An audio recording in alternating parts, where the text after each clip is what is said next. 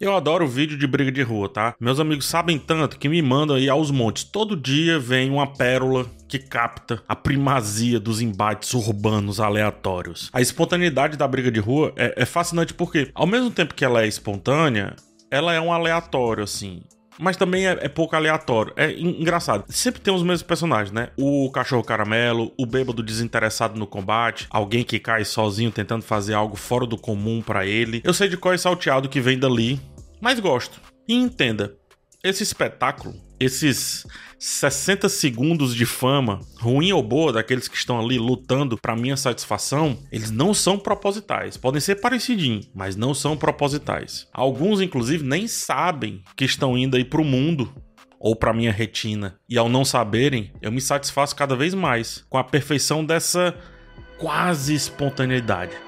Quase.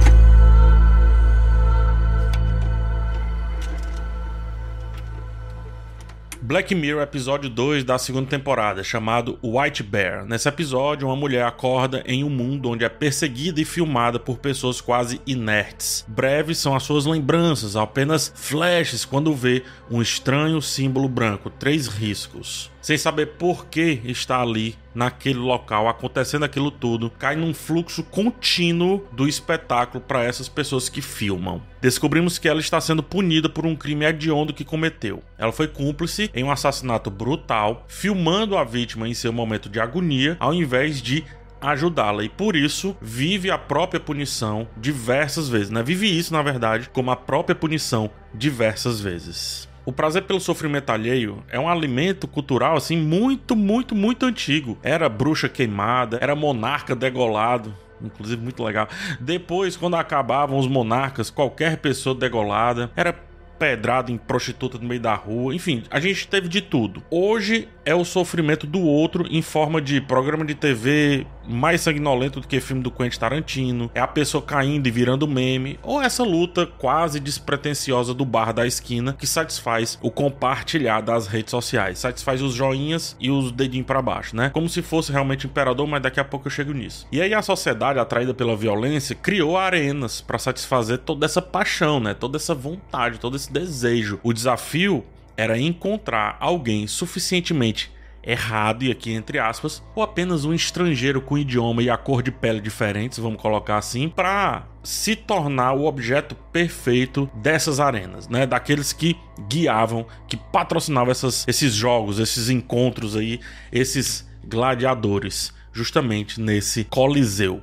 Então, ser jogado aos leões para o prazer do público, através da satisfação dos governantes, era uma emoção derivada desse espetáculo que alimentava a busca por um show ainda mais chocante a cada vez que o público ia enjoando, porque tem esse lance, o público ia enjoando e o show precisava ficar cada vez melhor.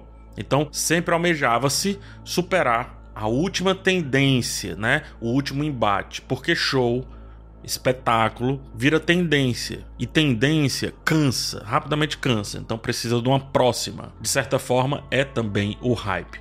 Então, quando não é mais hype, quando não é mais tendência, é preciso ser amplificado. Como eu estava dizendo, afinal, espetáculo considerado bom, museu considerado bom, show considerado bom, principalmente hoje em dia, são os interativos. Então, quanto mais interativo, melhor é luz que pisca na pulseira, é museu que pode usar óculos de realidade virtual para ver um objeto que o museu nem tem, é qualquer coisa que não faça pensar o objeto apenas como tal, mas como uma interação. Então, na necessidade de se aprimorar sempre, de fazer a pessoa estar cada vez mais imersa, afinal estamos na sociedade da submersão cultural, bom é aquele espetáculo que você pode chegar tão perto, mas tão perto, que consegue ver os pequenos detalhes, os defeitos inclusive. Mas ainda que você saiba que esteja sendo enganado, vai valer a pena. É muito o que acontece aqui, né?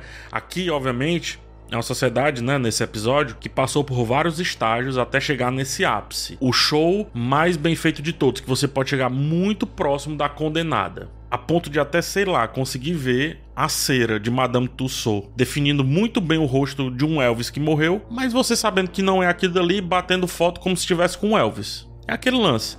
Quanto mais perto e mais tocável, melhor. No teatro de White Bear, há um contato direto com o público. O episódio é estranho no começo, porque é, a fotografia deixa escapar o que seriam alguns enquadramentos meio errados, vamos colocar assim. Não existe errado em termos artísticos de enquadramento e fotografia, mas é, fora do eixo, vou colocar dessa maneira, tá? E isso faz sentido só quando descobrimos que aquilo dali é uma peça interativa desse museu da punição. A audiência, embora não possa tocar, interage sim com a protagonista, faz ela correr, faz ela ir para cá, faz ela ir para lá. A representação se torna tão realista que a distância crítica entre público e espetáculo se perde, se esvai completamente. E afeta, portanto, a conexão emocional. E por isso faz com que o público aceite o sofrimento daquele outro perfeitamente bem, inclusive como se não fosse sofrimento, como se fosse espetáculo. Esquece inclusive que alguém ali não está representando justamente porque esse alguém quebrou a quarta parede desde o início.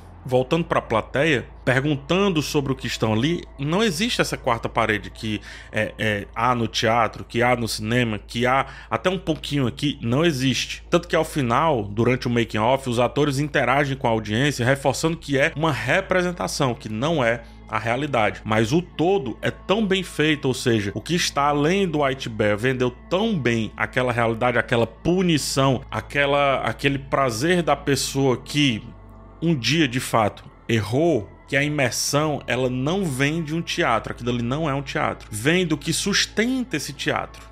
Ou seja, as ideias de poder fazer aquela atriz ou aquela punida sofrer até o fim. E aí eu volto a dizer sobre o lance da quarta parede, pensando bem. Eu tenho dúvidas se isso rompe a quarta parede. Porque desse caso, talvez ela nunca tenha nem sido construída. Construiu-se apenas uma parede lá detrás, que foi a parede do julgamento.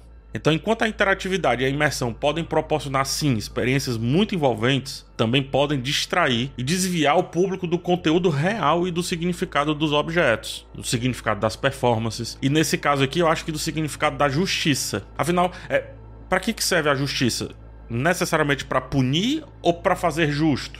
Tá no nome, né? Em nosso desejo de estarmos cada vez mais próximos de tudo, corremos o risco de perder a capacidade crítica, a capacidade de enxergar o panorama, de nos envolver com o material geral, não apenas o central, e dessa maneira é, nos impede de refletir. Somos levados a fazer o espetáculo enquanto também somos o espetáculo, só que desse caso sem a parte do sofrimento. Somos, nesse caso aqui, aqueles que registram. E muitas vezes, principalmente hoje, registrar parece o suficiente. É muito mais legal do que viver o momento. E aquele momento ali que estava sendo vivido era sim a dor do outro. Ah, mas ela, enfim, ela cometeu, cometeu, mas você estava satisfazendo da dor do outro. Nessa ideia do quanto mais perto melhor, vamos sendo aí uma sociedade punitiva por natureza, cada vez mais afeita a estarmos próximos da punição desse outro como uma desculpa para nossa felicidade, para nossa satisfação de simplesmente ver o outro se lascar, que é o que a gente adora de ver nos memes e nos vídeos de luta no meio da rua. Na ideia aí do entre aspas, bandido bom é bandido morto, em vez de apenas matar como se fosse pouco, né?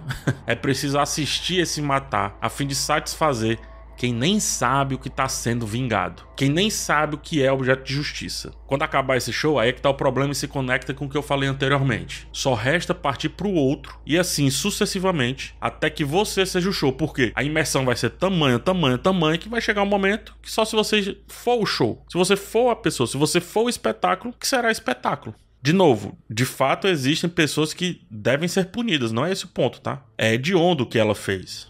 Eu não discuto isso, mas essa punição precisa passar pela satisfação da audiência. Esse é o ponto.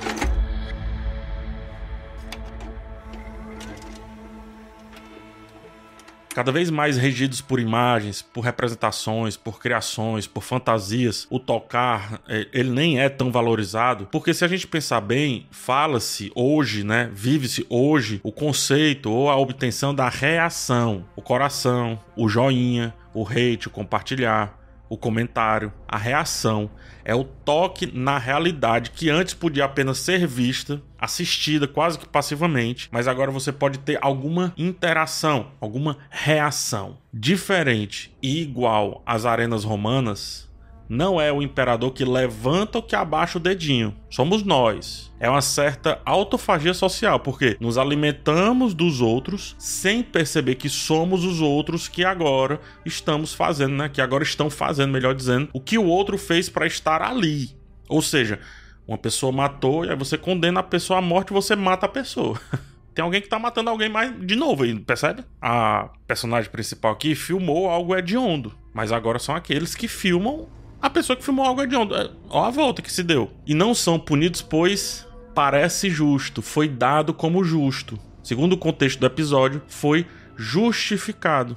Que nesse caso aqui é fazer justiça a partir do injusto aceito. É perigoso, né? Estamos tão voltados para a imagem que a nossa cronologia ela tá organizada desse jeitinho, a partir de imagens dentro dos apps, né, dos apps dos celulares. Entenda, não é só um conjunto de imagens, é uma mediação da nossa realidade, da nossa história, ou como no episódio 2 da primeira temporada, é a nossa história total. Isso obviamente entre muitas aspas, como eu já expliquei lá. Então, o espetáculo capturado pelo outro não se mostra mais o suficiente não se mostra mais suficiente viver a vida.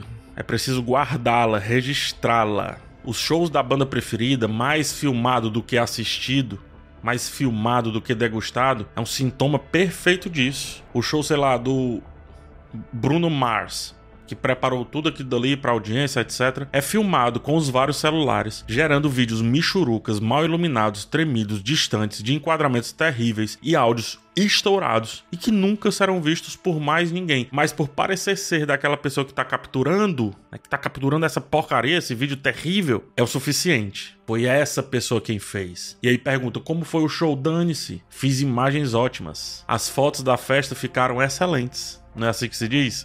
Os responsáveis pelo White Bear, eles poderiam filmar a punição em alta resolução e lançar um baita documentário, um linha direta da semana, um novo podcast de true crime com a dupla descolada falando sobre coisas absurdas, rindo inclusive às vezes, mas preferem viver a mesma coisa sempre, todo dia, porque mesmo se o sujeito de nossa atenção estiver claramente sofrendo, preferimos que a dinâmica não mude. O show ele precisa continuar. Precisa porque somos reféns da repetição, somos reféns do previsível. O previsível é o que vale a nossa atenção cada vez mais dominada pelo tempo de outras coisas. Trabalho, trânsito, chateações, ansiedades, enfim. Ou seja, eu preciso saber o que vou encontrar antes de comprar, senão não vale a pena colocar o meu capital naquilo. E aquilo tem que ser vendido como cada vez mais realista. E sem poder ficar frustrado, o filme tem que ser igual ou parecido ao último filme de sucesso que muitos gostaram. Caso contrário, perda de tempo. Por isso, os mesmos atores, as mesmas frases, a nada previsibilidade de algo que deveria ser totalmente imprevisível e inaceitável. Aqui nesse episódio, o sofrimento alheio. Aquela mulher deveria sofrer diferente a cada degrau que é subido, digamos assim, dessa punição, mas não. Ela tem que sofrer exatamente do mesmo jeitinho porque tem que satisfazer também a audiência. É um sofrimento que não precisaria ser enjaulado, mas foi, porque como eu disse, não é para punir, é para agradar o outro. É para fazer o público ser cada vez mais público. Mas agora dá um pause aqui. Qual foi o crime da protagonista? Você sabe, filmar algo absurdo. A punição ser filmada por pessoas que buscam o absurdo para registrar melhor das imagens. Como a menina que rompe ali uma barreira e bate uma foto um pouco mais de perto. Todos ali sabem que aquilo ali é um circo, menos uma pessoa, o palhaço, né? A protagonista que só descobre no que faz, a que parte ela pertence de um todo, ao final. Mas esquece de novo. Então, não adianta a punição. Não adianta. Ela não tá aprendendo nada. Ela tá esquecendo sempre. Nunca foi por ou pra ela. É sempre pra gente. E aí vem a pergunta: você realmente viu a protagonista filmando tudo ou apenas ouviu falar? O que, que o episódio realmente nos mostra? A confissão ou alguém dizendo que houve a confissão? E por que, que você acredita nessa pessoa? O símbolo, né? O urso branco é usado pelos caçadores e também pelos espectadores como uma forma de identificação, ou seja, uma forma de uniforme, uma forma de pertencer. Tem o mesmo peso da logo do seu produto preferido transformado em camiseta, seja maçã, ou seja qualquer outra coisa. Logos e perceba cada vez mais simples para serem replicáveis. Olha o Czinho da Nike, qualquer um faz. O fato de ser um símbolo simples e facilmente replicável sugere que qualquer pessoa pode ser parte daquilo. São só três traços nesse caso aqui. Não tem o que pensar, é um traço, outro e outro. Uma guerra, inclusive, se fez com algo muito parecido, né? Um traço assim, outro Lzinho assim com a perninha, e assim se fazia uma suástica, né? Essa mesma guerra decidiu punir e ganhou em cima dessa punição de algo que inclusive também não foi julgado. O que me leva a crer se essa sociedade não tem algo maior, se para além do crime que ela cometeu já não existe uma predisposição a colocá-la naquela situação. Porque como eu disse lá no começo, as arenas precisam ser alimentadas. Ter uma opinião óbvia sobre algo obviamente hediondo é o segredo do pertencimento fácil. Essa pessoa é um nojo, ela errou. Fim todo mundo concorda e automaticamente você será aceito por uma turba, será aceito por todos que pensam igual ou que nem pararam para pensar, pois cria-se daí um sistema em que a justiça é ofuscada pela teatralidade. Ou realmente estamos falando sobre justiça no caso da protagonista viver aquilo dali 20 vezes sem nem saber? Não é justiça, é comoção. A manipulação do espetáculo é uma ferramenta muito preciosa para, por sua vez, controlar a narrativa social. Destrói-se, cancela-se, faz a pessoa viver a mesma coisa sempre, quem sabe inocentada, não serve de nada e o mesmo peso da culpa não será dado pro peso da inocência. Porque como se inocência não existisse peso de espetáculo. A culpa sim. Imagine condenar uma pessoa à morte e depois descobrir com outras evidências que não foi ela que cometeu aquele crime. Imagine isso. Como que volta atrás? De novo, o episódio não mostra o que ela fez. Ele diz: se você acredita em quem você nem conhece direito, tem uma grave notícia para você. É porque talvez você também levantaria os celulares para filmar aquela moça correndo desesperadamente, caso ela passasse na sua frente. Eu digo mais, você talvez até pagasse. E no final ainda mandaria para mim: "Olha aí, pegar o vídeo que eu fiz, tu adora briga. Presta atenção nessa." E eu ia ver repetidas vezes.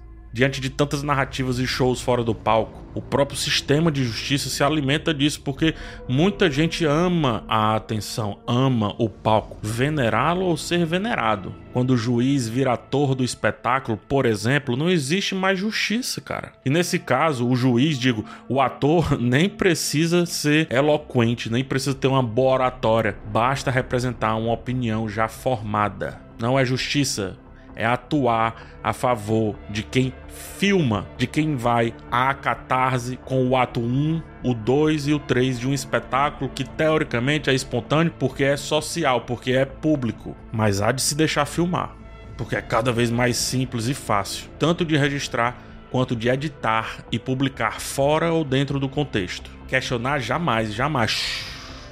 Silêncio no set, tá todo mundo filmando. Vai começar o leilão. Quero saber quem dá mais. Quando passar do milhão, aí a gente conversa lá atrás. Dou-lhe uma, dou-lhe duas, dou-lhe três. Vai filmar mais, cara.